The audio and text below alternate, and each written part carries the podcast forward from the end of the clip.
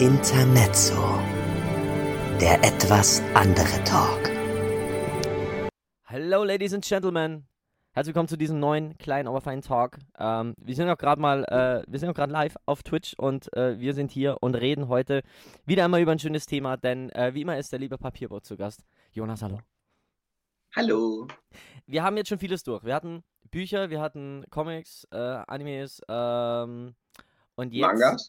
Ma Mangas, Entschuldigung. Mangas, Mangas, genau. Ah, wie kann ich Mangas und Animes verwechseln? Ich will. Ah, Ah, es ist Sonntag. Es ist Sonntag. Ich hatte gestern drei oder vier Bier und Schnaps. Man merkt's. Ähm, genau, heute reden wir aber über ein Thema, ähm, das genauso in die schöne Sparte schlägt, denn äh, ihr wisst, es ist Januar. Äh, wir nehmen das auf am 21.01. Die Golden Globes sind vorbei, die Critics' Choice Awards waren, die SAG Awards stehen bevor und die Oscar-Nominations sind, glaube ich, nächste, sind, glaube ich, am 29. Heißt, wir sind mitten in der heißesten F Filmzeit des Jahres, wo keine guten Filme mehr rauskommen, aber die besten Filme geehrt werden. Und deshalb reden wir jetzt über geile Filme, die wir gesehen haben in den letzten im letzten Jahr, würde ich jetzt mal sagen. In, innerhalb des, der, der Spanne des, von einem Jahr, würde ich jetzt mal sagen. So. Oder vielleicht auch ein bisschen länger. Wir haben gesagt, wir wollen einfach über Filme reden, die wir nice fanden. Ich habe vor kurzem, ich bin als Rimmer vor kurzem angefangen, ein Filmjournal zu machen, äh, einfach um mir aufzuschreiben, welche schönen Filme oder welche Scheißfilme ich gesehen habe. Ich habe einen grottig schlechten Scheißfilm dabei und noch ein paar äh, sehr gute. Äh, du hast vier Filme dabei. Ich hätte auch noch mehr im Angebot. Ja, wobei du äh, absolut nice bist, weil du das ja äh, backen kannst mit Kinoeintrittskarten. Ich finde es so Ja. geil, dass du Kino, dass du Kinoeintrittskarten rumliegen hast, dass du auch noch richtiger Kinoeintrittskarten kriegst, weil ihr wisst ja, ich, ich mag das gar nicht, die, diesen, wir haben gerade schon drüber geredet, offstream, dass ähm, du, wenn du halt in so ein großes Kino gehst, nur noch diese, diese komischen, wie bei McDonalds, diese, ah, dieses, ja, genau. Es, es ist immer wie bei McDonalds, wenn du was bestellst am Automaten. Ja, ah, ich hasse es. es so, wobei, ich Ja. sag, wobei ich sagen muss, ich habe vor kurzem, weil ich bin manchmal echt faul, ich habe vor kurzem wirklich ähm, online bei uns im, im, im Kino, in der größeren Kinokette, ähm, Karten bestellt und ähm, habe mir gleich noch Snacks und so ein Shit mit dazu bestellt, einfach weil ich keinen Bock hatte, mich lang anzustehen und sowas. Und ich, ich Mhm. finde, es ist ultra teuer, ich habe für zwei Karten und ein Snack 40 Euro gezahlt, aber es ist schon, ähm, es ist schon sehr bequem. Also es ist schon sehr Ja, bequem. ich muss auch definitiv sagen, ich gehe deshalb ins Kino, weil muss, muss ja einfach mal so ehrlich sein, du hast zu Hause nicht so einen riesengroßen Fernseher, so Ja. eine riesengroße Leinwand und dann hast du auch nicht so ein, so ein Audiosystem. Bei einem der Filme, wo ich dabei bin, ist mir wirklich aufgefallen, ähm, wie geil es und besser es ist, wirklich ins Kino zu gehen. Und, und wirklich, weil du halt merkst, so, okay, ich, es ist wirklich einfach wesentlich besser. Es ist inzwischen, du gehst nicht mehr wegen jedem Film ins Kino, aber sa- sag mal so, wenn, wenn ein neuer Star Wars-Film zum Beispiel kommt oder wenn irgendein geiler Film kommt, ja, dann gehst du halt ins Kino. So, weil da ist es einfach noch um Wesentliches besser. So. Hm. Wie gesagt, ähm, wir, wir können jetzt über so viel reden. Ich habe schon so viele Takes gemacht die letzten Wochen auch drüber, dass Filme immer liebloser werden. Gerade Disney-Filme. Ähm, Oh. ja, ja. Es sogar Filme, die vielversprechend sind. Es gab ja einen Film, der Ende letzten Jahres rausgekommen ist, der wirklich mein Retro-Herz richtig schön gesmackt hat. Ähm, Welcher? Ja, Indiana Jones, The Dial of Destiny. Oh, Ja, Oh, oh, genau. Und ich muss sagen, ähm, über den reden wir aber auch noch. Die Frage ist, wie gehen wir rein? Also, hast du. also, ich. also ich muss sagen, wie gesagt, ähm, ich würde sagen, ähm, gehen wir doch mal rein. Also ich muss sagen, ich habe es. Du hast den in der Nachricht den Take gemacht, dass es immer weniger gu gute Filme gibt, sondern immer mehr mittelmäßiges. Ich habe Ja, es wird halt eher mehr so versucht, so, so möglichst viele Leute anzusprechen. Oh, und das ist halt das, was ich so extrem schade finde, weil zum Beispiel, wenn ich mir dann so, so angucke, jetzt zum Beispiel, was weiß ich, so, so richtig große Sachen, die halt so, so groß angekündigt werden, Ja. wie zum Beispiel, da kann ich ja gleich mal zu einem, zu meinem persönlich schlechtesten oder einem der schlechtesten Filme, die ich letztes Jahr gesehen habe. Und zwar war das äh, die letzte Fahrt der Demeter. Oh Gott, hast du den gesehen? Oh, ich, ich habe da so viel Schlechtes von gehört. Und ich dachte mir so, geil, eine Dracula-Geschichte. Und dann, aber dann dachte ich mir auch so, weil ich habe ein Buch bei mir zu Hause, da ist halt auch das Kapitel drin Mhm. und das sind, keine Ahnung, vielleicht sechs, sieben Seiten gewesen. Ja. Das ganze Kapitel. Der Film ging, glaube ich, knapp zwei Stunden oder so. Und da dachte ich mir schon so, wie will man sechs, sieben Seiten auf über 90 Minuten strecken? Ja, und ich, fand die, die Prämisse hinter dem Film, ehrlich gesagt, ziemlich geil, dass man sagt so, ey, also die Grundlage des Films ist schon geil. Wobei man solche Filme halt schon viel zu oft gehabt hat, so dieses, du bist an irgendeinem Ort, wo du nicht entfliehen kannst und da passiert halt lauter Scheiße. So. Ist halt, ist halt Ja. blöd, ja. Also ich muss ganz ehrlich sagen, du, ich wusste auch nicht so richtig, wo ich da, wo ich das einsortieren soll, weil zum, zum einen für Horror war es zu mild. Mm, Das war quasi, das war viel zu mild. Und aber für, für Abenteuer oder, oder sowas halt, so, so Action oder so, war es viel zu gruselig. Also es war so, ein- so ein Zwischending und wie gesagt, also für mich als Horrorfan war es nicht und für mich Ja. als Abenteuerfan war es auch nicht so das Gelbe vom Ei. Und dann die CGI-Effekte, Oh ja, ich hör mal auf. überreden. War, ein- war ein das hatten wir ja schon CGI-Effekten war ein Riesenthema und äh, in den letzten eineinhalb Jahren ja, gerade in Hollywood. Und ich muss sagen, ah, also ich habe den nicht äh, gesehen. Ähm, ich habe aber wirklich, ich, schaue halt meine, meine zwei, drei Kinomagazine pro Woche wie Kino Plus von Rocket Beans, was, was ich wirklich toll finde. Und da war das Urteil auch eher erschütternd. So. Gerade wie du sagst, für welche, für welche Crowd ist es gemacht? Für wen? So. Mhm. Weil Horrorfans werden das nicht geil finden, weil die, die stehen eher auf, auf heftigeren Scheiß wahrscheinlich. Ja, Und, und die, die Story gibt wahrscheinlich nicht viel her. Und, und wo ich mir denke, so, so einen Film könntest du wahrscheinlich in, als Kurzfilm in 45 Minuten auch machen. So. Weil am Ende ist es die Story von Alien, die Story von The Thing. Äh, äh, Da hast du es einfach, habe ich schon so oft gehabt. So, bloß halt mit bekannten Bösewicht. Es ist halt Dracula ja. mit der Über. Also ich muss auch ganz ehrlich sagen, also das war für mich so einer der schlechtesten, was gesehen habe. Mhm. Ja, Selbst Nosferatu Draculas, die ich jemals Arthur ist gruseliger gewesen als der. boah, Dracula bin ich, kann ich mich übrigens gar nicht mehr erinnern. Ich kenne nur genau zwei, also auf Anhieb fallen mir zwei Draculas ein. Das ist einmal dieser, es gab doch mal diesen Film von Tim Burton, glaube ich, gab es einen Dracula-Film, der gilt als mit die beste Verfilmung neben dem alten. Und es gab noch diesen Van Helsing-Film, den ich auch ziemlich geil fand, wo auch ein Dracula drin vorkam. Van Helsing mit, ähm, Ja. mit, mit Hugh Jackman. Wo ich denke, Genau. der wahrscheinlich viel, viel schlechter äh, in Erinnerung ist bei vielen, wie er eigentlich ist, weil ich fand den ziemlich geil. Aber ähm, damals haben die sehr viele weirder solche Filme gemacht. Ja, ähm, ist, kann man auch gar nicht mehr viel dazu sagen. Ich, also, ich habe von vielen schon gehört, dass das halt wirklich, wie sagt man in Bayern, Alare Hosen ist. Also das ist, der hat nicht viel, ist auch nicht viel Fleisch dran anscheinend und mei, wenn man Ja. sich, das ist auch wieder das, du kannst auch, ich glaube, dass die mal hingehen und sagen, ja, wir haben Dracula als Bösewicht. Ja, schreibt da irgendwie ein, ein, Drehbuch außenrum und dann haben wir noch ein, zwei gute Schauspieler mit rein, das passt schon. So, aber so machst du halt keinen guten Film. So, Black sagt, gute Schauspieler machen ein schlechtes Drehbuch nicht besser. Und So ist es. Also ich muss sagen, es ist für mich der zweitschlechteste Film, den ich jemals gesehen habe. oh Gott, was war der schlechteste? Und der schlechteste, da war ich so froh, dass ich den, dass ich die Kinokarte kostenlos bekommen habe, weil sonst wäre ich runter an die Kinokasse gegangen und hätte mein Geld oh zurückverlangt. Gott. Und zwar war das, Moment, ich glaube, das war 2019, 2020, Was war 2020? Ja, das war schon fast so. 22, Oh, okay. 22.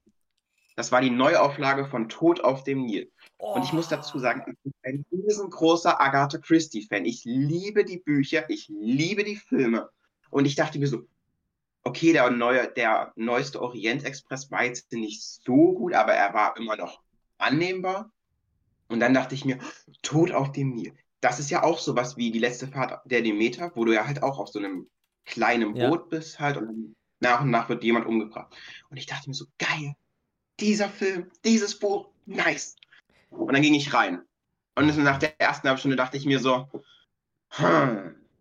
Und nach hm. und dann, und am Ende des Films war ich so, da dachte ich mir so, so froh, dass ich kein Geld ausgegeben habe, weil ich so enttäuscht, das Also, kannst du dir nee. nicht vorstellen. Was ich nicht verstehe, ist, weil ich gerade nachgegoogelt habe, es gibt wirklich Leute, Ama bei Amazon haben, vier, haben Leute dem 4,2 von 5 Sternen gegeben. Ich verstehe, dieser Film gefiel 68% der Nutzer und ich habe schon von so viel gehört, dass es halt so scheiße ist, weil es ist halt so wieder dasselbe Ding. Du hast ein schlechtes Drehbuch, du hast halt bekannte Namen und Gesichter, du hast Kenneth, Kenneth Brenner, Army Hammer, Gal Gadot und so, gute Schauspieler, die halt ein scheiß Drehbuch auch nicht wieder besser machen. Aber es ist halt lieblos. So, und das ist genauso das Thema. Das ist das Thema, was ich mit so vielen Filmen hatte. Und, und ähm, was ich mir denke, den Orient Express habe ich mit meinem Mann zusammen am Samstagabend mal angeschaut. Ich fand den echt gut. Für das, was er sein sollte, dass du sagst, hey, du hockst dich hin. Und aber ich habe gemerkt, so am Ende von dem Film, da war die Luft schon raus. Dann kam Tod auf den Nil, dann, dann, wo ich mir denke, ey, allein schon der Trailer macht null Sinn. Ich habe das da auch geschrieben, so, äh, ich einmal erfährt er am Anfang des Films, ähm, es gibt eine Leiche auf dem Nil, aber ich will mich zur Ruhe setzen. Fuck, habt ihr das, haben die dir, ist das Ende vom ersten Film jetzt egal oder was? Wo du von dem, von dem Orient Express in ein Auto einsteigst und jemand sagt, es gab einen Toten auf dem gottverdammten Nil. Sprich, die, es macht, Mm, es ist ein Continuity-Fehler. Was, was wollt ihr hier so? Ihr, äh, was? Es macht null Sinn, Leute, ernsthaft. Und, und es ist Naja, auch, du Agatha Christie musst du beachten, dass jeder, Fil äh, jeder Fall, Mhm, Fall letztendlich für sich alleine steht. ja, Es gibt einen, es gibt einen, der fällt ein bisschen aus der Reihe. Das ist zum Beispiel das Böse unter der Sonne. mhm, Aber da wird am Anfang wird beschrieben, dass eine Leiche gefunden wird und dann erst mehrere Monate später, ich glaube ein oder zwei Monate später, mhm, wird quasi dieser Mord aufgeklärt, weil es einen neuen Mord gab. ja. Und, und das Aber das, das, darauf hat Agatha halt übelst geachtet, dass sie darauf achtet, dass die Fälle so in sich geschlossen sind und du halt, weil es ja, es ist ja halt Hercule Perron, dass ja, du halt nur die Figur hast mhm, und die dann quasi mit all diesen Fällen verbunden ist. ja. Und ich muss sagen, ich war beim, tatsächlich bei dem besten Film, den ich die letzten acht, den, den letzten, in, des letzten Jahres gesehen habe, habe ich den, da kam vorher der Trailer zu ähm, A Haunting in Venice, das ist ja der neue. Und wo ich dann den Trailer gesehen habe, von dem ich habe den Tod auf den Nil nie gesehen, war mir so klar, dem fällt nichts mehr ein. So, sorry, die, die haben null Ahnung, was sie, was sie damit noch machen wollen, weil ähm, dieser Trailer so richtig wie ein Horrorfilm geschnitten war, so richtig ah, wie so ein Grusel-Horrorfilm, wo ich mir denke, das ist es wahrscheinlich gar nicht. Ihr wollt mich einfach nur verarschen, ihr habt keine Ahnung, was ihr damit machen wollt. Also wenn der Film gut ist, weiß also den dritten habe ich nicht gesehen, aber wenn der gut ist, dann wäre es die, Überraschung des Jahrhunderts. Wirklich. Also ich kann sagen, das hier zum Beispiel, das Mhm. ist eine, richtig- das ist eine richtig gute Verfilmung. Das ist willst doch du die wissen, warum? legendäre. Warum? Genau, das ist, das ist so die, ich glaube, das ist die zweit, zweite Auflage. Also es gibt ja noch eine ganz frühere mit einem noch früheren Poirot, Ja, das ist ja nämlich mit, mit, aber, aber das ist doch, ähm, ja, aber die, die, die, wo die erste wurde gezeigt, das ist doch die mit Peter Ustinov, oder? genau, ja, ich glaube, Genau. genau, mit. Peter Ustinov. Ja. Und ich muss dir sagen, der Grund, warum das für mich eine bessere Verfilmung ist, ist einfach der Grund, dass du siehst, die Leute sind dort mit Kameras und allem Ja. hingegangen Ja, und haben sich wirklich Mühe gegeben, dort vor Ort zu drehen und nicht wie in diesem neuen Scheiß, dass du alles mit Greenscreen machst, Oh, wo du am Ende schlimm. noch, weil der so schlecht ist, äh, siehst, dass da einfach nichts ist. Also du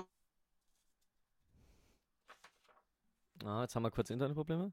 hast ja wirklich gesehen, das war ein Red zum Beispiel nicht so geärgert. Mhm. Es war so eine coole Prämisse letztendlich. Dschungel, Action, das hat alles zusammengepasst, aber alles Greenscreen. Ja, das ist so schlimm. Das haben, das haben wirklich, das war mit- mit der Hauptgrund, warum Leute diesen Film nicht geil fanden, war mit das, weil, weil eben das alles rundrum so, so, weil es war nur Greenscreen. Es war wirklich viele Leute sagen, es hat scheiße gesehen und ich, am Ende kannst du The Mandalorian nur verfluchen, weil The Mandalorian hat ja mit dem Shit angefangen, mit diesem neuen, mit dieser neuen Greenscreen-Sache. Bloß der Unterschied ist, Mandalorian mhm. war, war, war von, von Disney, Mandalorian, da wurde viel Geld reingesteckt, da merkst du halt, dass es gut ist. Bei, bei, bei dem wirklich kann ich es mir nicht. Ich, ich kann mir wirklich vorstellen, dass wir bei Hunting in Venice, bei dem, bei dem dritten jetzt, dass die da nicht mal in Venedig waren. Obwohl es wahrscheinlich nicht mal teuer wäre, da zu filmen. Und das ist, das, das ist halt das, was ich an älteren Filmen liebe, dass die sich halt noch mehr Zeit gelassen haben, auch wenn viele sagen, fürs heutige Verständnis, dass es, dass es die Aufmerksamkeitsspanne weniger wird. Aber da bist du halt noch mehr dabei. Also ich, ich muss sagen, ich, ich, ich verstehe nicht, warum. Wie gesagt, ähm, wenn wir schon bei deinem schlechtesten Film sind, willst du wissen, was mein schlechtester Film war, den ich seit langem gesehen habe? Wirklich seit, seit Jahren. Hau raus. Das war ich eine Frechheit für mich und ich habe einen Rant auf Instagram gemacht. Ich habe mir, weil meine Eltern den so toll finden, hatte ich jetzt endlich mal Zeit, mir diesen Elvis-Film anzusehen. Elvis von Bas Lerman, der war vom letzten Jahr, letztes Jahr, glaube ich. Vorletztes Jahr, 2022. Und das ist wieder genau dasselbe. Du, du kannst einen Scheißfilm nicht gut machen, bloß weil Tom Hanks und Austin Butler drin mitspielen. Du, es ist so schlecht. Dieser Film oh ist eine Frechheit. Und das Ding hat bei Cinema die 5 von 5 Sternen. Ich verstehe es nicht. Es ist eine absolute Frechheit, dieser Film. es ist. Da kann ich leider nicht mitreden, weil ich habe ich hab den null, null gesehen, weil es mich null interessiert. Sei froh. Ey, ernsthaft. Also ich nicht nur, dass mich langsam wirklich diese, diese immer gleiche Scheiße mit diesen Musiker-Biopics wirklich ankotzt. Immer dieses, er war einer der größten aller Zeiten, er ist ein Kind, er lernt Gitarre spielen, er kriegt seinen ersten Record-Deal, ähm, der Typ im Studio sagt ihm, boah, du hast jetzt noch eine Chance, spiel mir irgendwas Unglaubliches und vielleicht nehme ich ihn unter Vertrag. Er spielt was Unglaubliches, wird unter Vertrag genommen, hat seinen ersten Hit, da, da, da, da, da, da, er nimmt Drogen, da, da, da, da, da, seine Ehe geht in Brüche, ba, ba, ba, ba, ba, und du siehst nicht, wie er stirbt und am Ende kommt so eine Einblendung. Er war einer der größten aller Zeiten, er hat über 115 Millionen Schallplatten verkauft. Das ist immer die gleiche Scheiße. Und das, was mich am zweiten meisten aufregt, ist, dass immer dieselbe Scheiße kommt, als die Leute sagen, boah, hast du Bohemian Rhapsody gesehen, die, dieser Film über Queen. Und die haben ja das Live, dieses Band-Aid, äh, diesen Auftritt bei Band-Aid, haben die ja komplett nachgefilmt. Eins zu eins.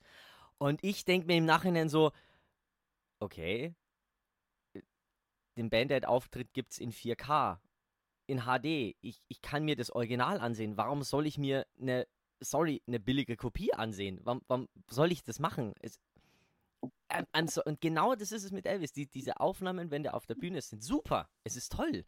Aber sorry, es gibt Elvis live in Hawaii. Da kann ich mir die Scheiße auch ansehen. Es gibt, du kannst dir viele Elvis-Auftritte ansehen.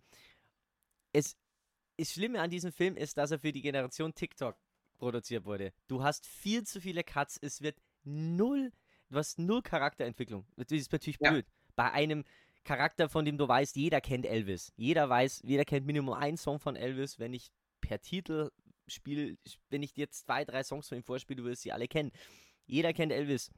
Jeder kennt seinen Namen. Äh, aber ey, es kommt in diesen Filmen immer zu kurz, wo dann drin, wo dann gezeigt wird, wie der Songs schreibt. Das wird nie gezeigt, was das Wichtigste, ehrlich gesagt, für mich ist. Das hatte ich bei, bei diesem neuen Bradley Cooper-Film auch. Ich habe diesen neuen Bradley Cooper-Film angeschaut. Maestro ist ein guter Film, aber es wird nie gezeigt, wie der Song schreibt. Wie, wie der, wie das. Es wird nie gezeigt. Du, du, es ist bloß. Es wird, es wird erzählt aus den Augen von Elvis, schlechten, unglaublich schlimmen äh, äh, Manager, gespielt von Tom Hanks, der super ist in dem Film. Austin Butler, okay. der Elvis-Darsteller, kann nicht schauspielern. I'm sorry, er kann es nicht es gibt, ein, es gibt die Szene, wo seine Mutter stirbt und du hörst ihn weinen durch ganz Graceland und der weint wirklich so. Und dann so, wollte mich, ist das Goofy? Was ist das für eine Scheiße? Was ist es? Es ist, die ersten 20 Minuten sind grässlichst geschnitten. Es ist zum Teil geschnitten wie eine Dokumentation. Das ist in manchen Stellen gut. Aber in 90% der Stellen ist es billigst animiert, es ist viel zu schnell geschnitten. Es, ist, es sieht scheußlichst aus. Ähm, mhm. die haben sich viel überlegt. Aber ist auch wieder das, die haben gesagt, wir haben Elvis. Jeder kennt Elvis. Wir brauchen geile Schauspieler und dann schreib einfach schnell irgendein Drehbuch hin. Aber dass du, dass ich, wenn ich mich für den interessieren soll, wenn ich da mitfühlen soll, dann schreibt doch bitte die Charaktere so oder, oder filmt es doch bitte so, dass ich da emotional betroffen bin. Seine Mutter stirbt irgendwie nach 20 Minuten. Ich hatte null emotionales Gefühl dabei, wie seine Mutter gestorben ist. Weil die davor gefühlt in fünf Szenen vorkommt, drei Sätze sagt und die erste Szene, wo die beiden zu sehen sind, Elvis und seine Mutter, hast du totale Incest-Vibes. Da könntest du meinen, der labert mit seiner Frau, ernsthaft. Also, es, ist, es wird viel zu schnell erzählt und am Ende ist wirklich ein Schlag in die Fresse, weil dann die Aussage kommt, äh, nicht die Drogen haben ihn getötet, sondern wir, die Fans, mit unserer unglaublichen Liebe zu ihm. Alter, das ist ein Schlag in die Fresse. Und dieser fucking Film war für, was Gott wie viele Oscars nominiert, der Hauptdarsteller war für einen Oscar nominiert. So, wo ich mir auch denke, so, mein Dad hat gezeigt, so, oh, schau, dieser Auftritt, das ist so wie das Original. Ich so, ja, aber warum muss ich es mir anschauen? Warum soll ich mir das anschauen? Das Original findest du auf YouTube. Der Film, wie er neu rausgekommen ist, hat er 20 Euro bei Amazon gekostet. Ich krieg das Original umsonst. Es ist so schlecht, es ist so schlimm. Ich habe mir drei Seiten über diesen Film aufgeschrieben. Ich bin so absolut absolut gestört gewesen nach diesem Film. Wirklich, ich habe viele gute Filme gesehen, aber das ist wirklich die absolute. Das ist keiner dann. Das ist wirklich. Ey, ich, das ist eine 3 von 10 und die 3, die 3 ist halt einfach, weil es. Ähm, weil die Bühnenperformances cool sind, weil Tom Hanks gut ist und weil ich es cool finde, dass sie zeigen, dass die Songs, die er schreibt, von afroamerikanischen Künstlern kommen. Also es ist das erste Mal, dass du, ich finde, Little Richard haben sie gut getroffen, B.B. King haben sie gut gesoffen, äh, getroffen, Sister Loretta Forbes haben sie gut getroffen. Das ist alles wunderbar in ein paar, in ein paar Stellen, aber sonst ist das absolut schrecklich, visuell schlimm. Die Musik ist alle fünf Meter, ist es gemixt mit irgendwelchen modernen Einflüssen oder es kommt, er geht durch das Schwarzenviertel und dann kommt Rapmusik ich habe ja nichts dagegen, aber Leute, es passt halt nicht. Versucht mir nicht ja. was in die, in die, versucht es nicht neu modern zu machen. Ganz ehrlich, dann bitte schneidet es richtig oder anders oder, oder bitte. Und es muss ja nicht immer alles ums Verrecken modern sein. Wirklich, es ist so schlimm. Zum Beispiel, ein Film, den wir weiß machen, ähm, dass er einen seiner, seiner schönsten Songs, dass er den in einer Nacht geschrieben hat, nachdem sie John F. Kennedys Bruder erschossen haben wo dann die Aussage mhm. war, ey, Elvis, du musst eine Aussage machen, du musst den Leuten irgendwie Hoffnung geben, wo dann sein, sein Manager sagt so, yo, nein, das machen wir nicht, Elvis macht keine politischen Botschaften. Und diese, diese Aussage kommt nicht mal von Elvis selber. So, es, es wird halt immer alles von anderen erklärt. Elvis, du musst es jetzt machen. Elvis macht dies. Elvis, die Drogen tun dir nicht gut. Elvis, er sagt es nie von sich selber. Es, es kommt nie von ihm selber irgendwas. Also er hockt sich dann hin, schreibt innerhalb von einer Nacht einen Song, wo du ein komplettes Orchester im Hintergrund hörst. Das ist cool. Ja, macht, ich weiß, ja, macht voll Sinn, genau. Und dann singt er diesen Song und ist alles gut. Aber allein schon, dass er, dass er drüber kehrt, dass das jetzt irgendwie, dass er sich, also wenn du nur diesen Film nimmst und nichts darüber weißt, würdest du nie wissen, dass er irgendwie ansatzweise ihm was an der Bürgerrechtsbewegung, so Martin Luther King und sowas gelegen wäre, weil es in diesem Film nicht einmal vorkommt, bis zu dem Zeitpunkt. Du kriegst damit so, yo, äh, John F. Kennedy wurde erschossen, Martin Luther King wurde erschossen, er schaut sich trau ganz traurig, so, er schaut sich ganz traurig Martin Luther Kings Beerdigung an, Mahalia Jackson ist gestorben. Immer so, so ganz kleine, am, am, am, am Neben, Nebensatz wird sowas erwähnt. Wie ihr mir zeigen könnt, dass ihm das wichtig ist, zeigt mir einfach drei, vier Streitszenen zwischen ihm und seinem fucking Manager, wo er sagt, wir müssen jetzt was sagen. Nein, das tust du nicht, wir müssen jetzt was sagen. Es, es ist so billig geschrieben, so schlecht, so dumm, so absolut belanglos. Scheiße. Und das ist das, was ich meine mit, es ist lieblos, es fuck. Und es zerfickt dich halt einfach mit Bildern und ganz ehrlich, äh, gefühlt, er ist in, er ist kurzzeit, er ist in einer Szene in Deutschland, ähm, was absolut schrecklich aussieht. Und dann ähm, kommt nach Hause und ist schon sofort verheiratet mit, mit Priscilla und sie haben ein Kind. Und gefühlt eine halbe Stunde später kommen wir so vor, also im Film so gefühlt eine halbe Stunde später sind sie schon wieder geschieden, weil er nur Drogen nimmt, was auch nie richtig erzählt wird. Ich ja, komm an, das ist doch so schlecht. Also dieser Film ist eine absolute Frechheit. Kein Elvis-Fan kann mir sagen, dass das gut ist. Es ist, ist wie gesagt, das Ja. ist und das Ding war für einen Oscar nominiert. Ich, ich bin bin einfach nur enttäuscht. Ich bin einfach nur absolut enttäuscht. Es ist. Ah Gott. Nee, es ist. Ja. Aber dein, dein Elvis-Rant erinnert mich daran, äh, an, an die, die Barbenheimer Situation. Äh, wie, wie, wie, ja, ähm. Inwiefern? Ne? Weil ich fand, ich habe Barbie nie gesehen, ich habe Oppenheimer gesehen und Oppenheimer ist einer meiner beiden 10 von 10 Filme. By the way. Ja, ja. Also, Ich muss ja auch sagen, also zum Beispiel Barbie war ja, also das war ja von vornherein klar, dass das jetzt kein Film wird, der hier Ja. für, für hier über Intellektuelle ist, wie zum Beispiel Oppenheimer. Ja. Sondern dass, dass, dass das halt einfach bloß ein Unterhaltungsfilm ist. Aber so viel wie da äh, an, an Szenen so schnell durchgecuttet wurde und so weiter und so fort. Und was dieser Film ja dann auch ausgelöst hat, war, boah, so, so politisch und ja, genau so, Barbie, wir, wir, wir unterdrücken uns nicht. Wir lassen uns nicht unterdrücken von den Männern und so weiter und so fort. Und wenn, und das Schlimme war ja, als der Film dann, dann draußen war, fingen dann so Leute an zu sagen, also wenn dein Freund dich nicht behandelt wie Ken, Barbie, dann, dann hat er dich nicht verdient. Da sind Beziehungen in die Brüche gegangen, weil irgendwelche gesagt haben, wenn er dich nicht behandelt wie Ken, hat er dich nicht verdient. Darauf müssen wir jetzt wirklich mal die, die, das Notfalllicht einmal. Es tut mir leid, aber das geht mir zu weit. Das ist zu viel. Ja, ja. Es ist Oh. zu viel. Come on, wirklich, also das ist. Ich habe Barbie bis heute noch nicht gesehen. Ich weiß, ich, das Einzige, was halt wir gemacht haben, mein Mann hat Oppenheimer nicht gesehen, ich habe Barbie nicht gesehen.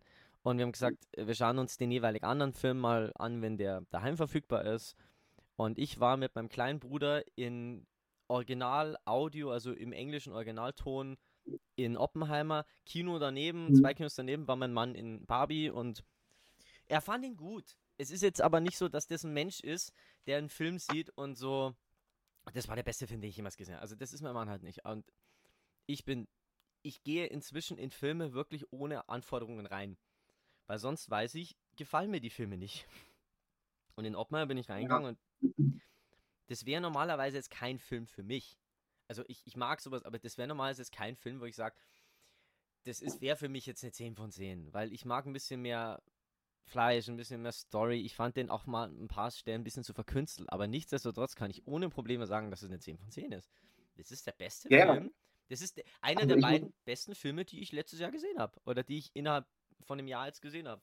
Und ungelogen, das ist absoluter Hammer. Also Also ich muss auch sagen, also ich, gut, ich muss sagen, ich, ich war zweimal in, in Oppenheimer und ich muss sagen, also beim zweiten Mal hast du den halt besser verstanden Ja. und alles. Und ich muss aber auch sagen, ich glaube, wenn ich die Arte-Doku davor nicht gesehen hätte, hier im Übrigen wieder ein kleiner Gruß an Arte, ihr macht die besten Dokus. Arte ist gibt. der absolute Hammer. Ist der absolute Hammer, ja.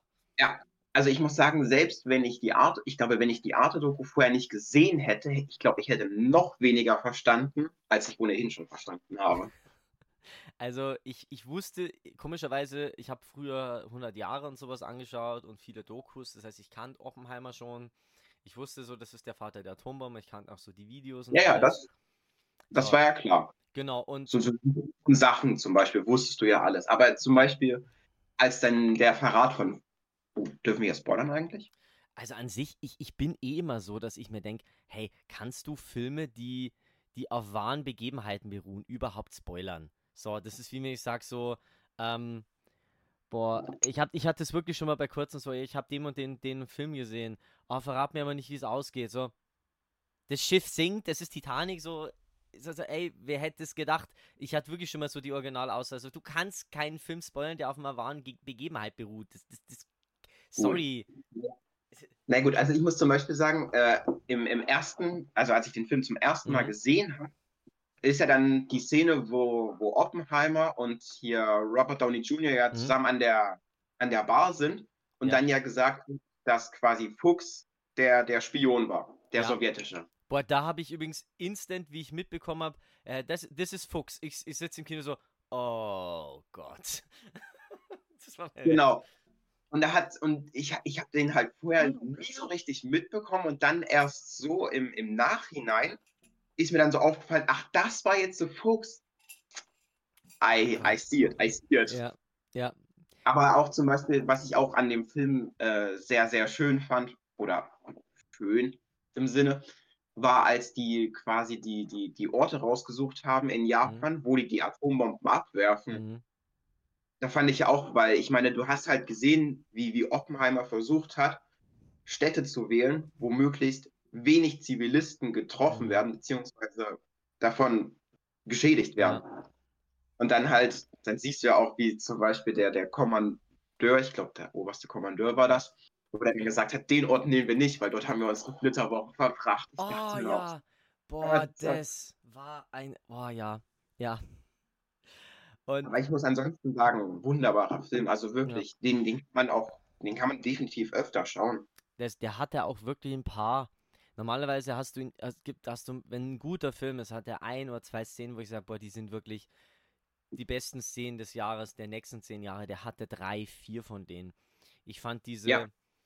bei mir ist bei dieser, bei dieser Rede Eiskartenbuckel runtergelaufen, wo er erzählt so, yeah, we, we built the, the atomic bomb to use it against the Germans. Now we use it against the Japanese.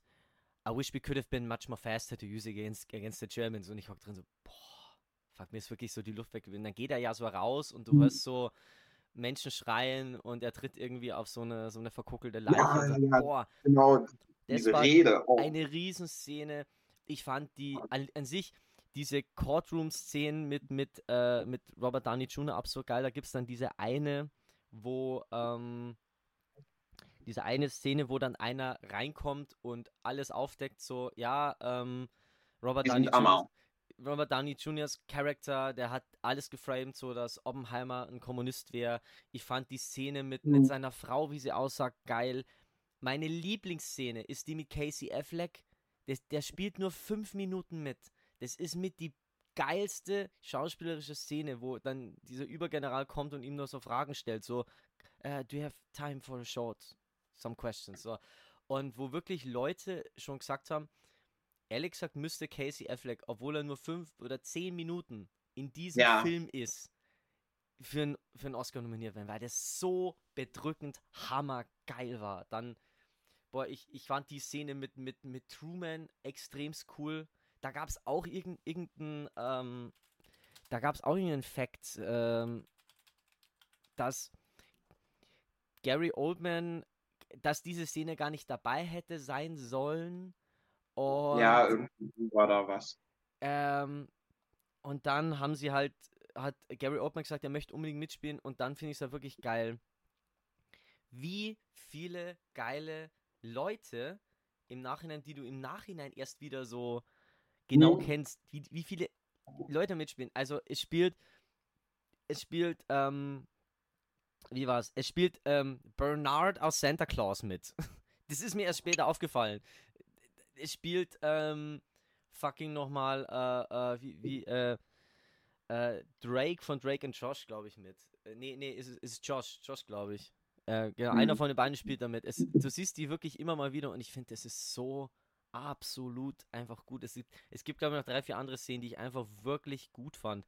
Und du merkst wirklich, ey, jetzt ist Oscar-Rennen äh, und Golden Globe-Rennen. Ähm, Oppenheimer zerschießt Barbie wirklich im, im, im Golden Ja, ja. Es ist wirklich so. Also, Aber das, aber das ist wieder was, was ich nicht verstehe. Das, ne, aber da siehst du halt auch mal wieder, äh, Oppenheimer hat ja in den Einnahmen, war der, glaube ich, niedriger als Ja. Barbie. ja, Das, das ist so das, was mich so, so schockiert hat. Aber du hast halt auch definitiv gemerkt, das waren Filme für zwei völlig verschiedene äh, Publikumsgänger. Die einen, die halt sagen, ich will mir hier was angucken, Ja. was Wichtiges. Mhm. Und die anderen, halt so hingegangen sind und gesagt haben, ich will mich einfach bloß berieseln lassen. Ja. Und ich muss sagen, dieses Ding, es war wirklich so, dass die erstens ähm, von den Zahlen her, das, das hat mir mein Mann nicht geglaubt, der hat dann echt nachgeschaut und gesagt, ja, das Kinojahr 2023 war nicht so gut wie das 2022.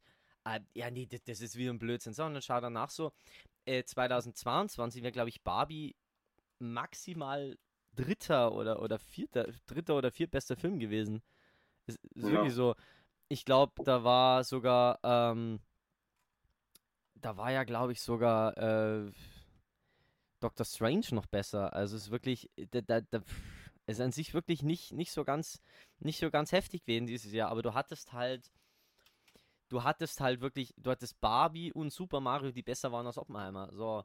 Und Ja, aber Das ich muss sagen, trotzdem Barbie nur 1,4 Milliarden. Das ist zwar schon viel, aber hey, sogar Super Mario hat Barbie beinahe noch überrundet, wenn es blöd läuft. Also es ist, es ist schon geil, aber ich finde, man sieht, dass die beiden sich ziemlich getragen haben. Und man merkt wirklich so, hey, die haben wirklich, ähm, zum Beispiel Quentin Tarantino ist zuerst in Oppenheimer, geht raus, kauft sich eine Karte für Barbie, geht in Barbie. Ich, allein schon, dass du sowas siehst, oder dass Leute, die Back-to-Back schauen, ich finde es absolut geil.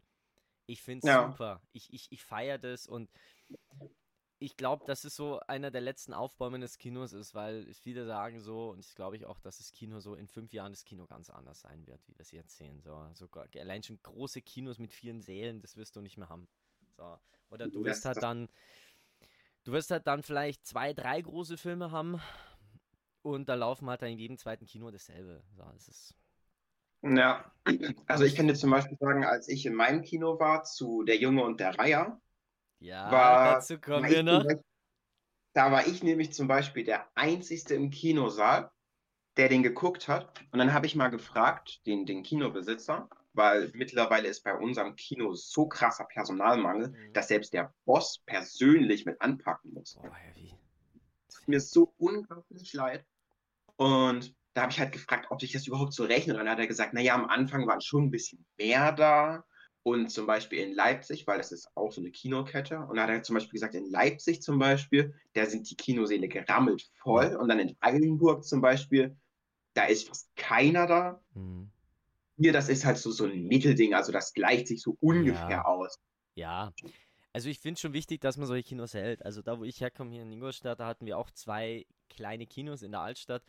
Die sind vor ein paar Jahren nochmal neu aufgelegt worden und gelten jetzt irgendwie zu den besten Kinos oder zu den besten Kleinkinos in Bayern und äh, werden wirklich sehr.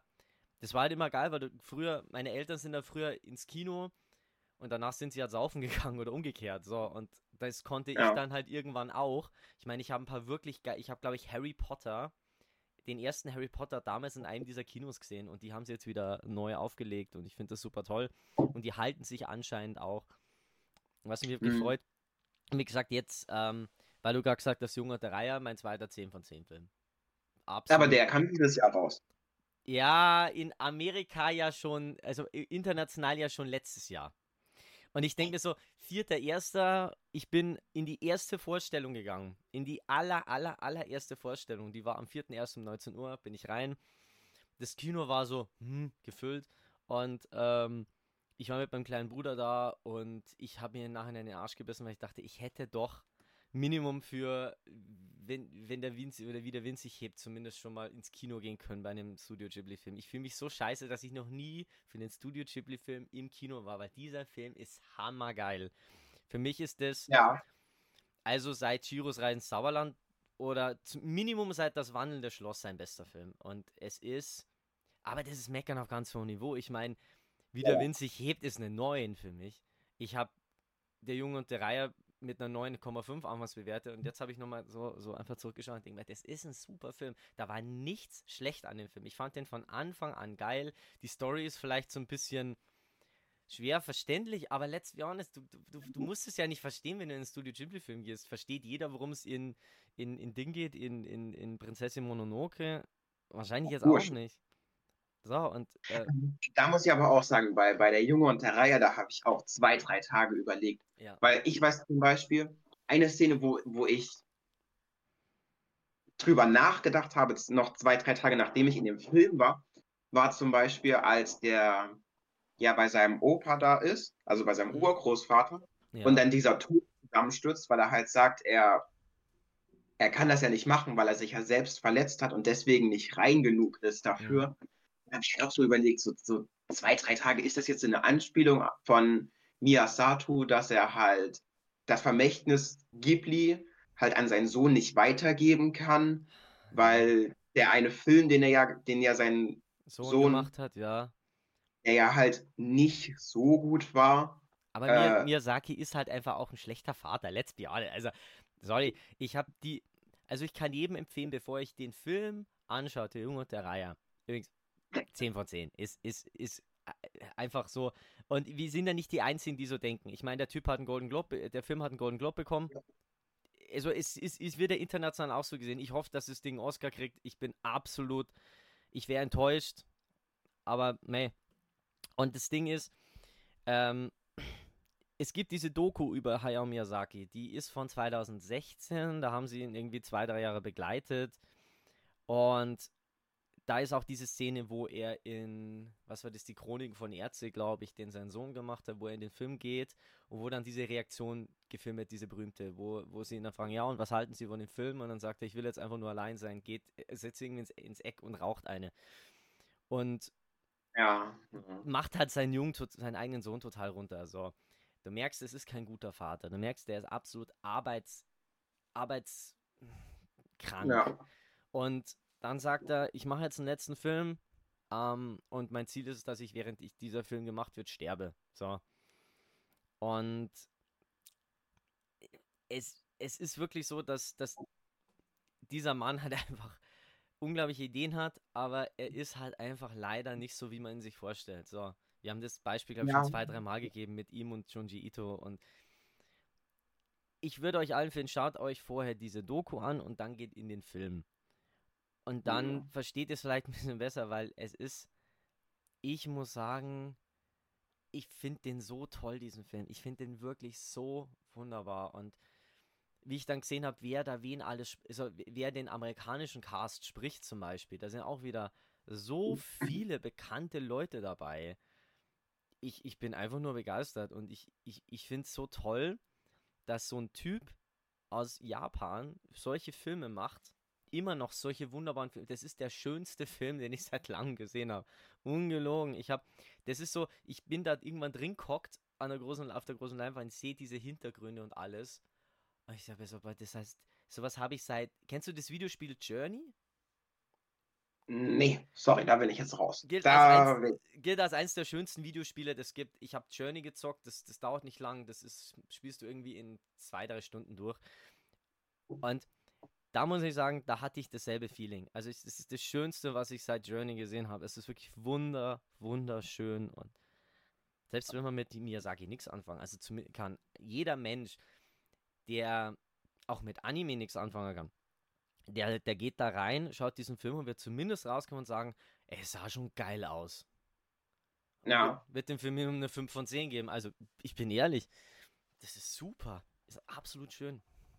Das, Ja, aber was ich zum Beispiel in dem Film nicht verstanden habe, also bis heute nicht ganz verstanden habe, ist zum Beispiel, was haben jetzt hier diese Wellensittiche zu bedeuten? ja, das habe ich auch nicht verstanden. Ich dachte mir so, hä?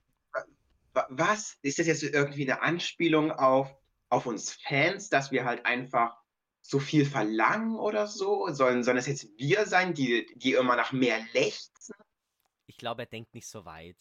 Das Einzige, was der, glaube ich, gemacht hat, ist, der hat äh, seine, der hatte die Nachkriegszeit auch miterlebt. Ich gehe davon aus, dass der da was äh, verarbeitet damit.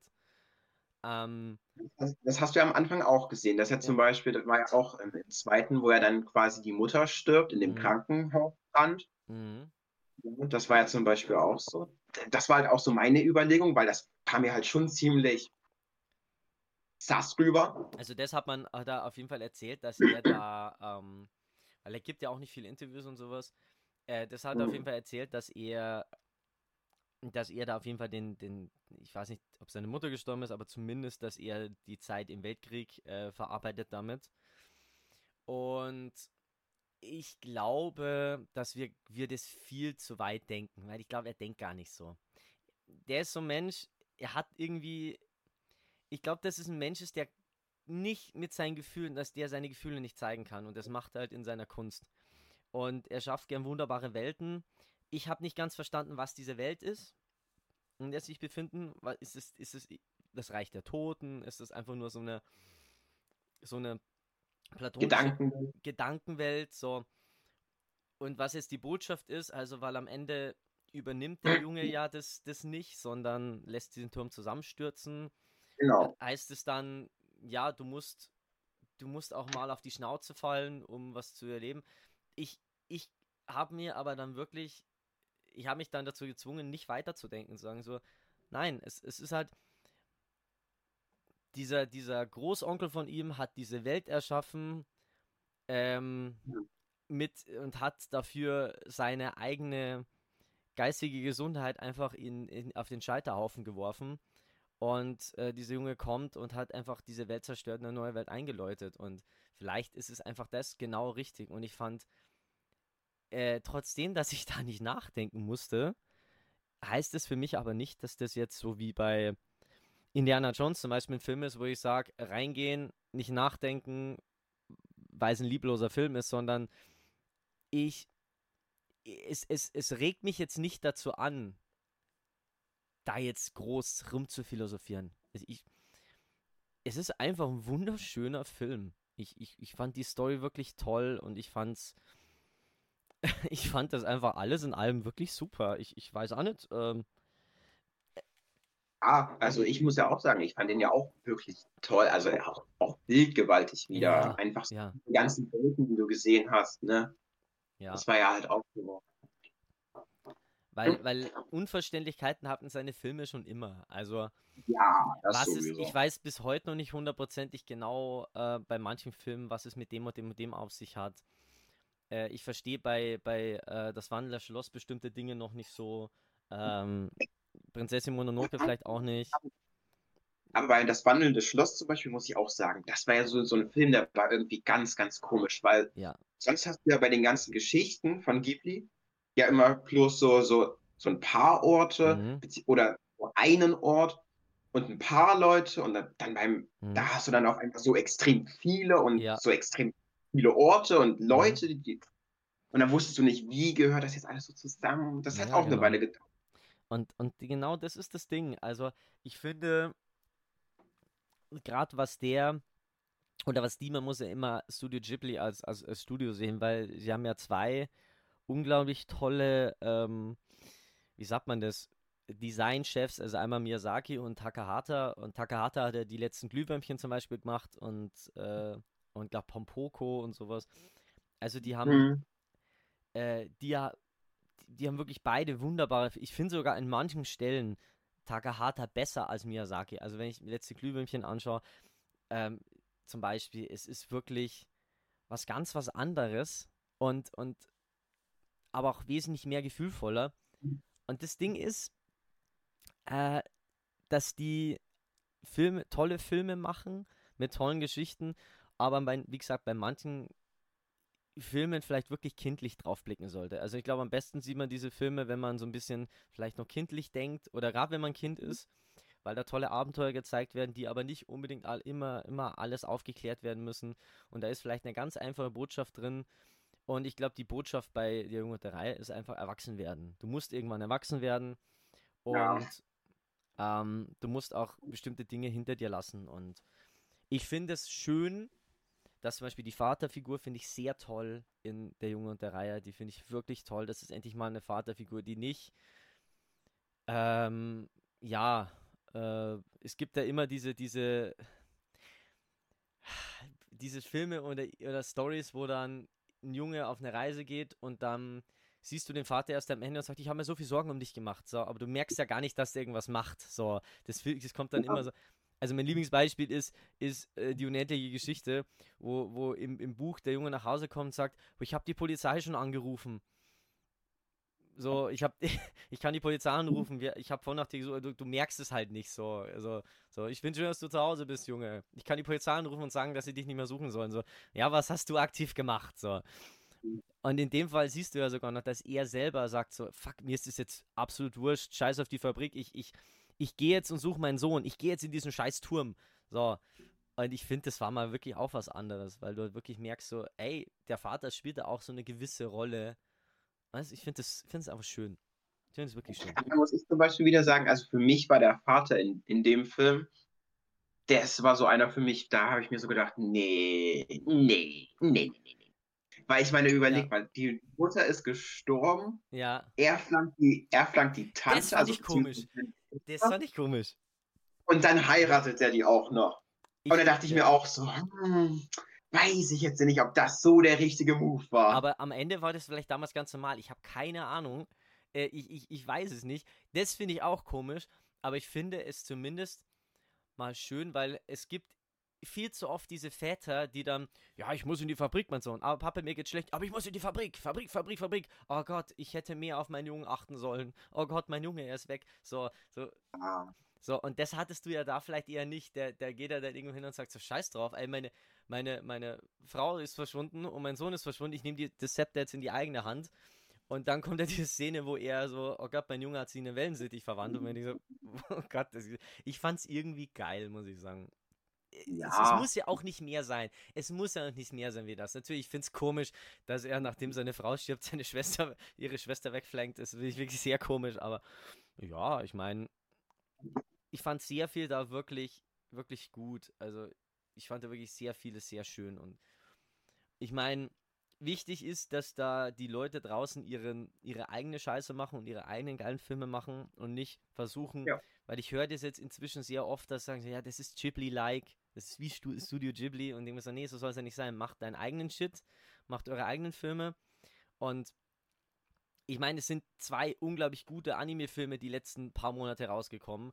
Es ist ja neben Studio, neben der Junge der Reihe noch Suzume rausgekommen, der auch hammergeil Mhm. war, der auch für den Golden Globe nominiert war, der vielleicht auch für den Oscar nominiert wird. Weil ich sage, das finde ich einfach schön alles, dass du, und das ist halt das, da sagt auch keiner, das ist Ghibli-like, es ist halt ein schöner, eigenständiger, toller Film. Und es sind sehr schöne, eigenständige, tolle Filme so. Und Susume hat Hm. sogar für mich noch, noch was anderes geschafft, so Filme zu machen, die aufeinander aufbauen, die es aber dann nach dem zweiten oder dritten, die im dritten Teil sagen, ähm, ich mache jetzt was ganz was anderes. Weil, weil Susume war ja was komplett anderes. Das war ja dann auf einmal so eine Art, ähm, wie sagt man das, ähm, Buddy-Comedy-Abenteuerfilm mit wirklich ernsten Untertonen und macht am Ende wirklich mal was komplett anderes, finde ich. Und das hat auch wirklich was. Weil ich, ich habe das schon so oft mitbekommen, wenn du Filme machst, die jedes Jahr mal besser werden und irgendwann kannst du nicht besser werden, dann kommst du irgendwann an den Punkt, wo es sich so anfühlt, als wenn's, wenn zwei Filme gleich gut sind, dass, dass sich der zweite schlechter anfühlt, weil sie halt gleich gut sind. ja. Es sei denn, du machst was komplett anderes. Und das fand ich da auch ziemlich nice. Also sprich, aber gut, Ja. ich schweife ab. Ja, Genau. ja, was hast du noch rumliegen? Ah, gut. Ich hätte jetzt nochmal äh, einen Dokumentarfilm. Uh, Dann hätte ich noch einen Unterhaltungsfilm und meine 10 von 10. Also der für mich absolut beste. okay, jetzt bin ich gespannt, ja. Äh, hau, hau, hau mal raus, ja. Wie du willst. Gut, dann fange ich jetzt noch an mit dem Unterhaltungsfilm. Mhm. Und zwar ist das von, oh Gott, das war von äh, Alexander Lobrecht, glaube ich, war das äh, das Buch Sonne und Beton Oh, der, ja, Fel- Felix Lobrecht, glaube ich, heißt er, oder? oder so, irgendwie so. oh, der soll super sein.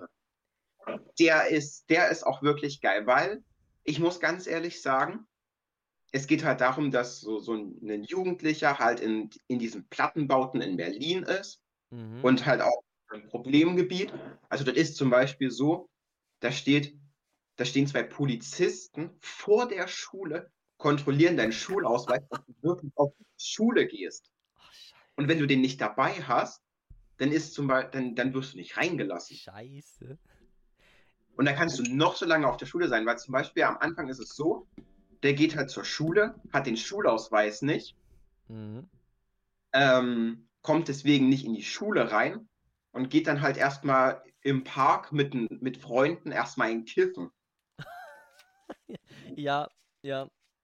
Dann, dann kriegen die auch so aufs Maul, das war ja auch so übelste geil. Das, die, die Szene habe ich tatsächlich auch gesehen, ja. Das ist das Einzige, was ich bei dem Film bisher gesehen habe. No. Ah. Also ich muss sagen, es war wirklich ein, ein sehr interessanter Film und ich war, also ich war erst alleine drin in dem Film und dann war ich bei einem Freund und dann hatten wir, und es war irgendwie abends und dann haben wir mal geguckt, was so im Kino läuft. Mhm. weil uns einfach langweilig war. Und wir Ja. hatten keine Lust, schon wieder zu Maggis zu gehen, beziehungsweise erst irgendeinen dummen Film anzumachen. Da habe ich gesagt, naja, wir können ja mal gucken, was im Kino so läuft. Und dann waren wir äh, in Dresden halt nochmal in dem Film drinne. Und da hat er dann auch gesagt, also ich muss ganz ehrlich sagen, der war gut. Ja. Es ist halt so toll, dass das halt auch, ähm, dass es halt wirklich ein deutscher Film ist, Genau. wirklich gut war. Also, Also das war ja, hier so, so ein Film, so was weiß ich, so, so Rosamunde Pilcher, wo du dir halt so denkst, oh toll, super. Ja, genau so muss ein deutscher Film sein. Langweilig, genau. überhaupt keine Entwicklung und so weiter. Und mit Das Till Schweiger. Mit Till Schweiger. Ah.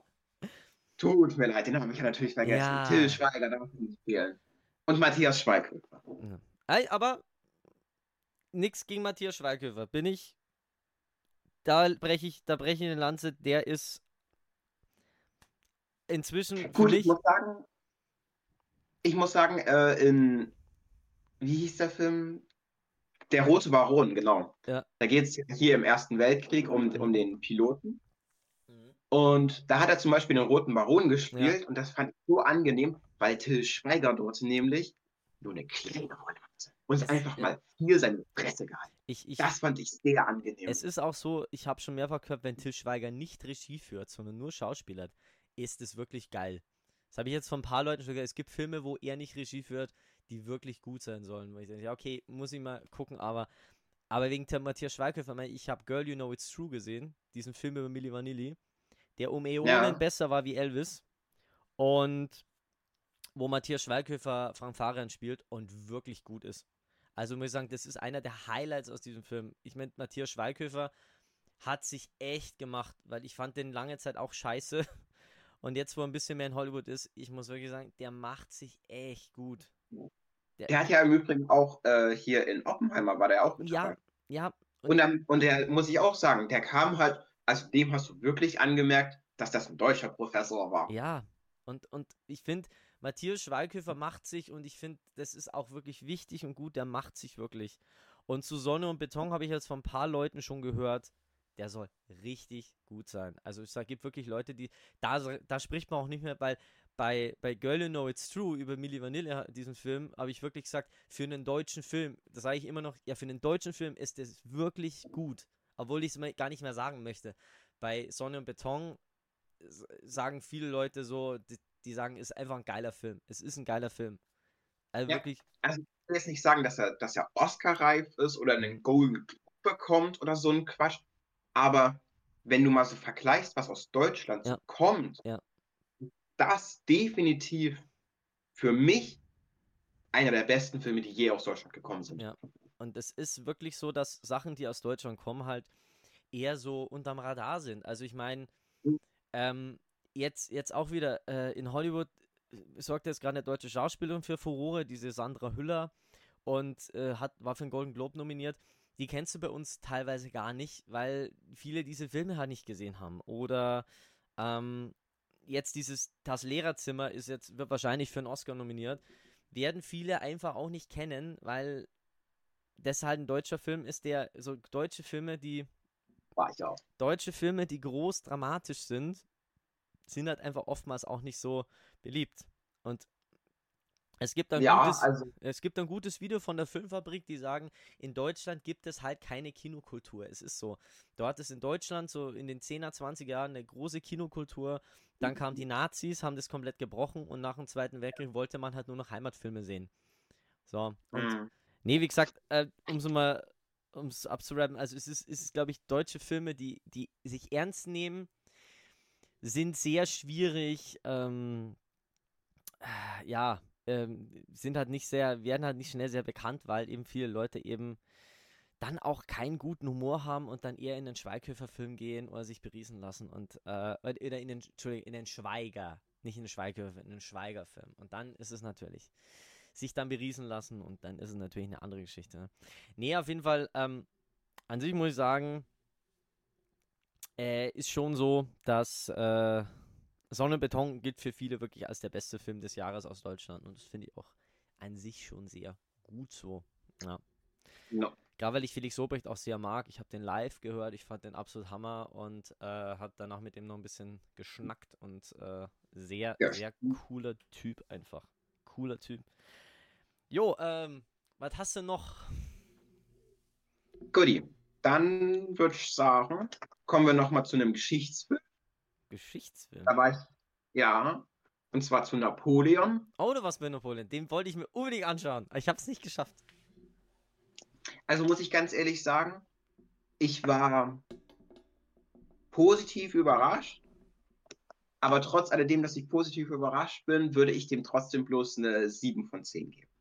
Ja, äh, ich habe von vielen gehört, ähm, auch von den YouTuber, die ich regelmäßig schaue, so ähm, angeblich hätte der eine Stunde länger sein sollen. Und Ich weiß nicht, müssen- ob das den Film gerettet hätte. Ja. Ich muss sagen, bildgewaltig, top. Ja. Also wirklich wunderbare Bilder, die da entstanden sind. Aber was mich halt so stört immer bei solchen Dokumentationsfilmen ist, dass hier halt schon so einiges, also wirklich, da gab es zum Beispiel die, als der in Russland ist, zum Beispiel, und die dann auf den See schießen zum Beispiel. Das gab es ja so nicht. ja, das, Das habe ist so ja, was mich stört. hab ich Das auch hasse gehört. ich. Ja. Das ist, das verstehe ich. Also wie gesagt, was ich gehört habe, ist, dass, ähm, also was ich schlimm gefunden habe, war die Vermarktung. Die haben wir über TikTok vermarktet, zum Teil, den, den Film vermarktet, das fand ich ganz schlimm. Aber es ist so, dass er, er Ridley Scott wollte einen Epos draus machen, so dreieinhalb Stunden. Und weil diese Mhm. Geschichte so wirklich so riesig ist, du brauchst da wirklich Zeit dafür. Und mh, äh, das Ding ist, es, wenn das, es gibt Möglichkeit, den Film so zu machen, dass der, dass diese dreieinhalb, drei Stunden auch vergehen. Sehr, sehr schnell.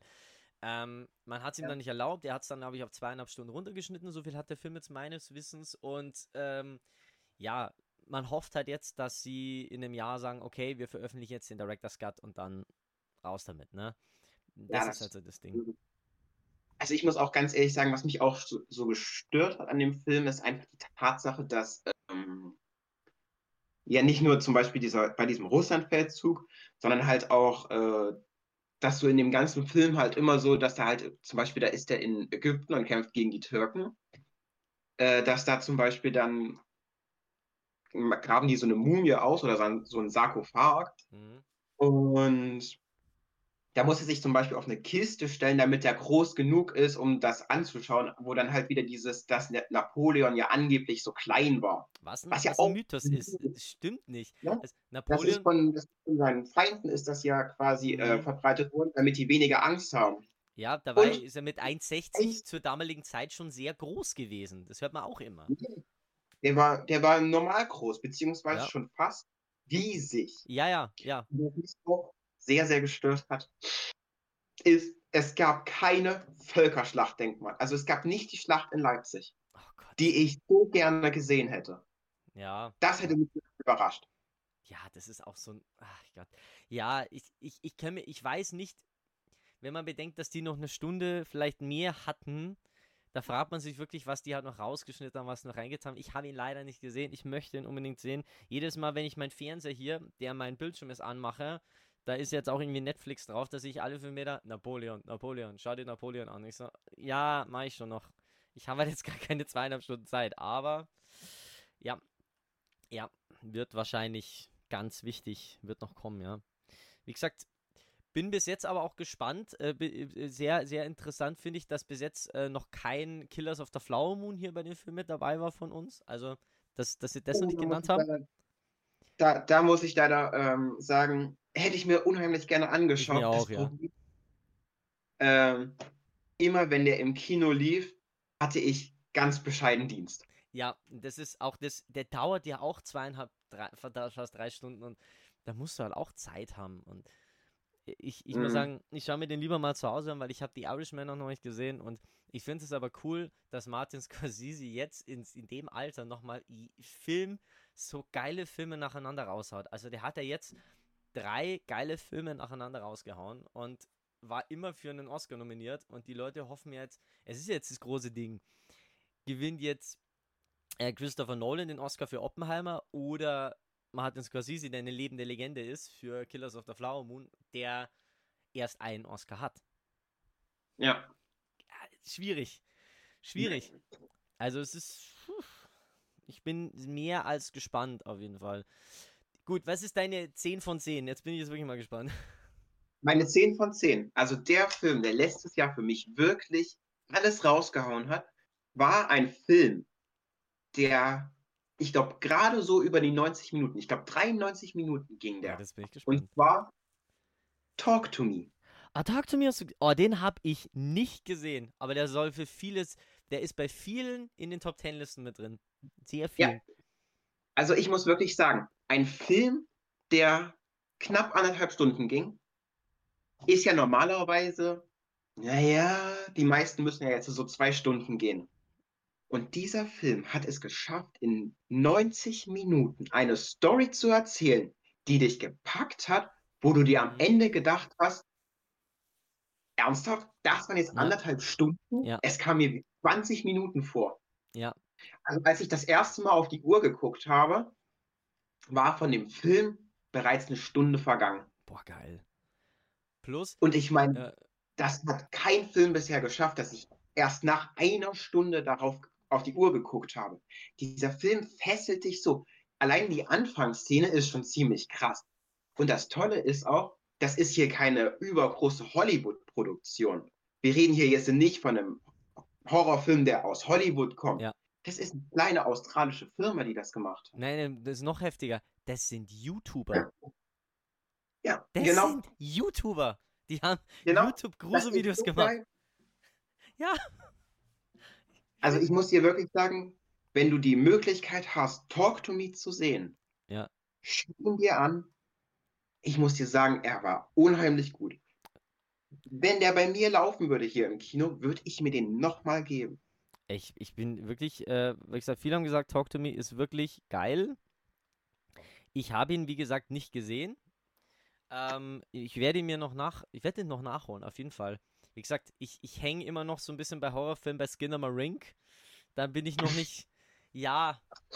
Ich habe, das Problem ist, dass ich immer nur diesen Film anschauen kann, wenn ich gar keine Zeit habe. Und dann habe ich letztes Mal so mir den einfach über YouTube geholt und habe den dann, während ich meinen Backofen gereinigt habe, angeschaut. Und ich war so, oh, ja. Aber, also Talk to Me mache ich auch noch. Ich bin inzwischen echt bei Horrorfilmen auch ein bisschen raus, weil es so viel Scheiße gibt. Es gibt so viel schlechte Filme. So, und dann, wenn ein geiler Film da ist, dann ist es halt so behindert, weil der halt dann, die Filme kommen jetzt schneller auf die Streamingdienste, aber es ist halt trotzdem irgendwie so behindert. Zum Beispiel einer der besten Filme des letzten Jahres war The Holdovers. Der war, kam in Amerika Anfang Dezember. Der läuft bei uns jetzt erst an. Das ist theoretisch ein Weihnachtsfilm.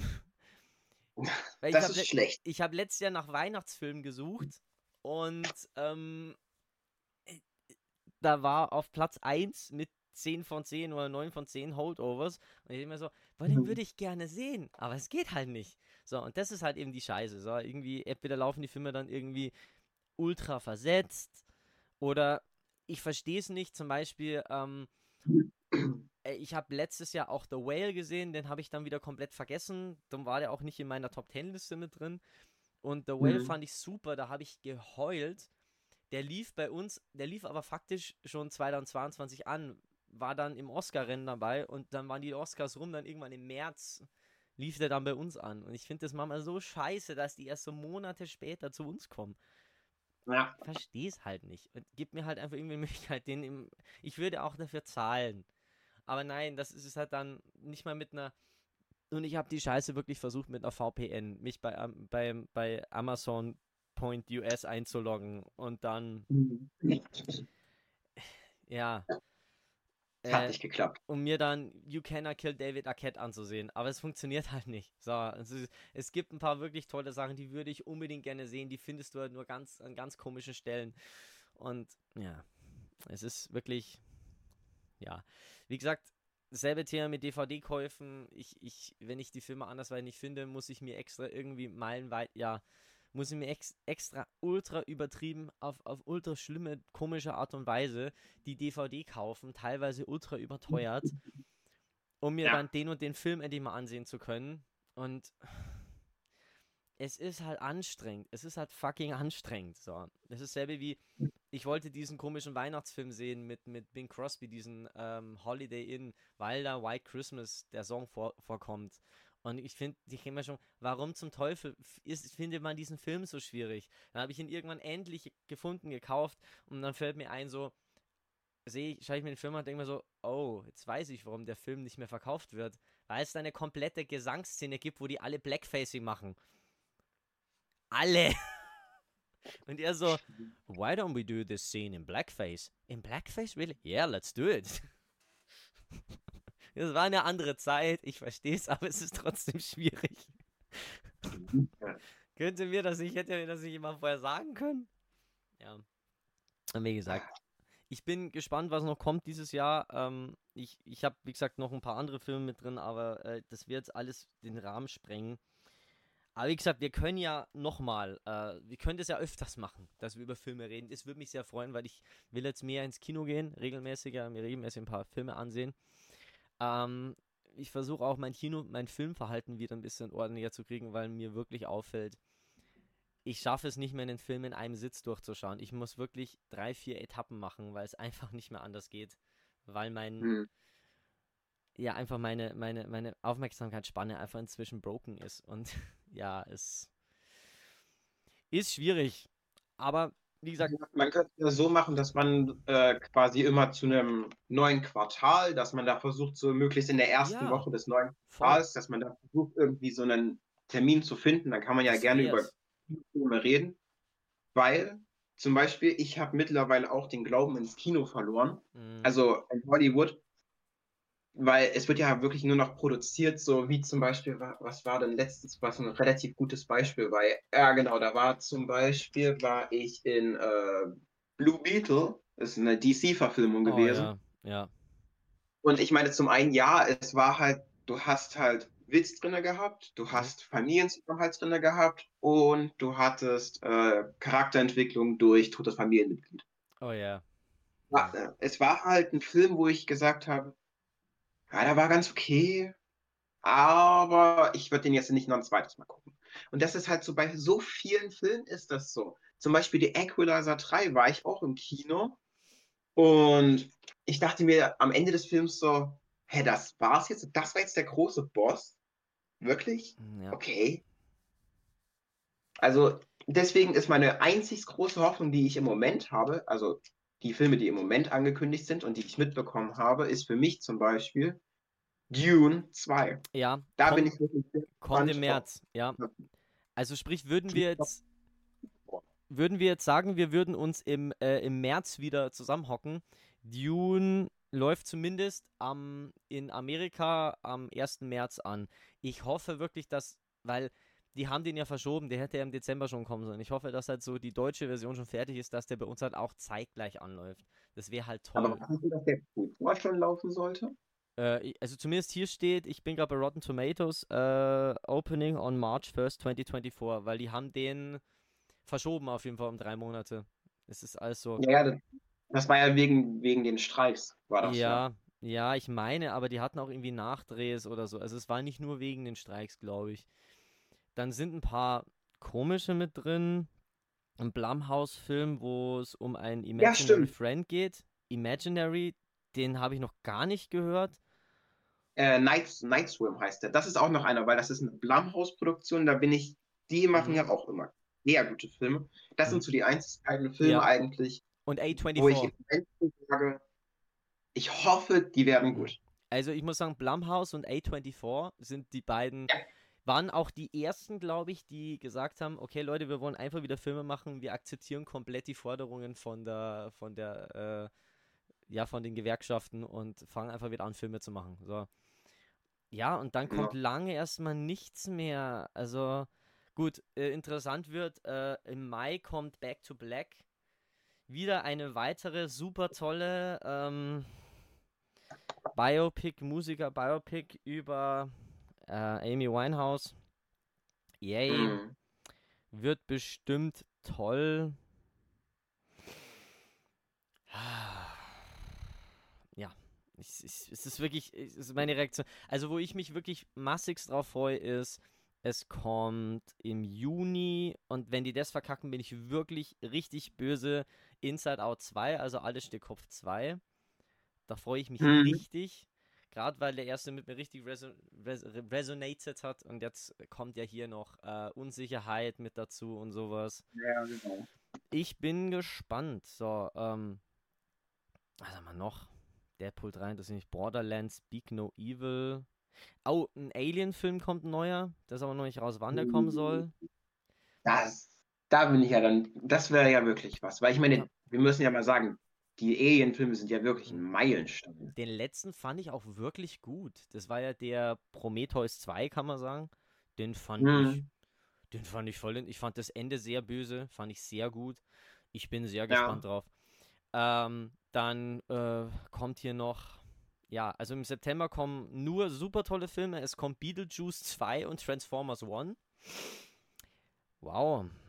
Mm, Was? ja. Number One? Transformers 1. The Transformers franchise returns to its roots with an animated prequel that explores the origins of the titular robots.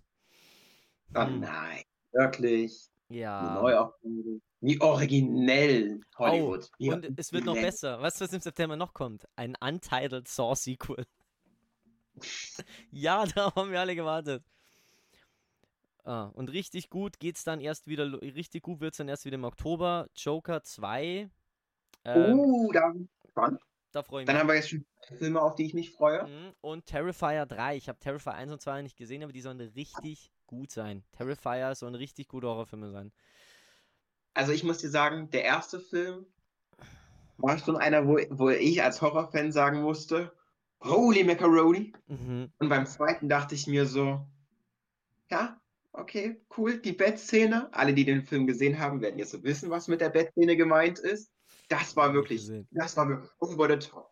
Mhm. Und ich bin halt so gespannt, ob Terrifier 3 das noch Mhm. übertrifft.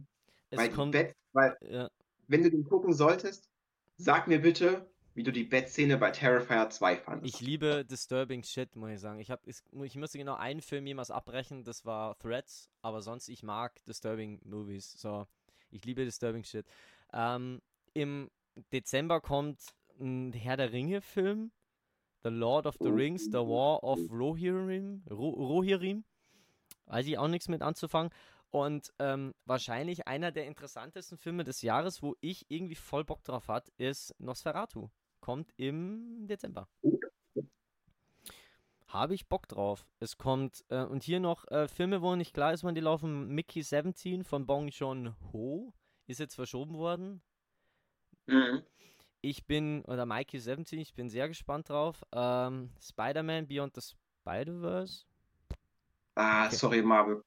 Habe ich nie so gerne geguckt und seitdem das bei Disney ist, ist das ja auch gefühlt Ich tot. finde, Das- also der zweite war super, ist es auch für einen Oscar nominiert. Ich, ich finde die, also Beyond the Spider-Verse ist ja diese, diese Animationsfilme.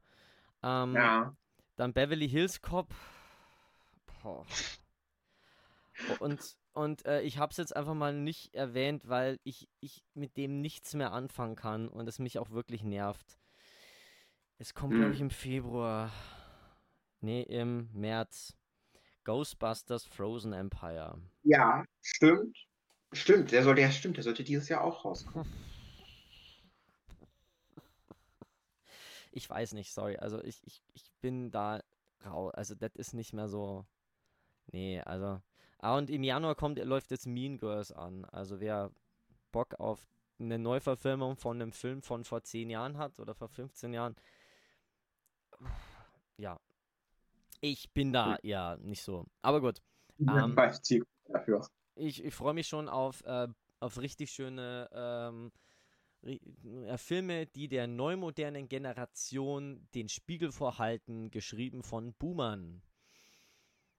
Das dann, da, Boom. best ey, ganz ehrlich, ich, ich, ich weiß nicht, das, ich habe den, ich hab den im Kino gesehen, den Trailer, und ich dachte mir so, ach komm, warum musst du Mean Girls, der, der erste war ja, war ja gut, warum musst du das jetzt so auf Neumodern machen? Ich weiß ganz genau, das wird wahrscheinlich bestimmt sowas wie, es kommt eine Lehrerin rein und sagt, okay, tut eure Smartphones und Blackberries weg und hört auf mit Snapchat und Facebook. Oh, Facebook? Leben Sie noch im Jahr 2004? Irgendwie, ja, Ja, ich, ich habe Angst. Oh. Ich, ich will das nicht. Aber mein Mann möchte es sehen. Land und Sterne. Ja, aber gut. Wir sind auch gespannt. Wie gesagt, Oscars kommen bald auch noch. Und äh, der Rest äh, wird sehr, sehr, sehr interessant werden. Ja. Übrigens laut Rotten Tomatoes der beste Film 2023 der Holdovers. Also, ich bin sehr. Ja, hätte man gucken wollen. Den, den möchte ich unbedingt sehen, ja. Genau. Ähm, wie gesagt, das wäre jetzt mal alles so hier zum Thema Filme. Ähm, wir würden uns äh, dann vielleicht, wenn's, wenn wir es hinkriegen, in zwei, drei Monaten wiedersehen. Und dann vielleicht über den nächsten Bunch an Filmen sehen, die wir gesehen haben. Ähm, natürlich reden wir auch, also natürlich, ich habe auch Filme gesehen zum ersten Mal von, die vor 30, 40 Jahren rausgekommen sind. Ist natürlich so. Also wenn man jetzt, sagen wir mal, du schaust jetzt innerhalb der nächsten drei Monate äh, Rocky zum ersten Mal, okay, mhm. dann ähm, kann man den natürlich auch mit reinnehmen. Ich meine, ich habe theoretisch hätte ich Rocky auch aufschreiben können, weil ich habe den letztes Jahr das erste Mal im Original Audio gesehen und den fand ich, der kickt nochmal ganz anders. Ich fand den sehr schön. Mhm. Zum Beispiel, ja. Und äh, genau sowas. Also, wie gesagt, wir würden uns in zwei, drei Monaten wieder bei euch, meine Freunde. Also, geht bis dahin fleißig ins Kino. Unterstützt euer lokales Kino. Ja, ja, genau. Äh, macht euch ein Filmjournal. Ich kann es echt jedem nur empfehlen. Und äh, versucht mehr Filme und Serien zu schauen, wie gesagt, weil es geht jetzt langsam auch wieder in die Richtung, dass, dass die Aufmerksamkeitsspanne wieder größer wird. Also bei, bei TikTok fangen sie jetzt auch an mit Lade Videos hoch, die länger als drei Minuten sind. Also vielleicht wird die Aufmerksamkeitsspanne länger. Vielleicht ist es cool. Vielleicht ist noch nicht alles an dieser Welt verloren. Hört naja, wobei ich aber sagen muss, dass TikTok selber daran schuld ist. Ne? Ich meine, überleg mal, die, die bombardieren uns da mit so kurzen Videos ja. und dann sollst du, und dann wundert man sich, na, nur die Aufmerksamkeitsspanne von ja. Jugendlichen die immer weiter ab. Ja.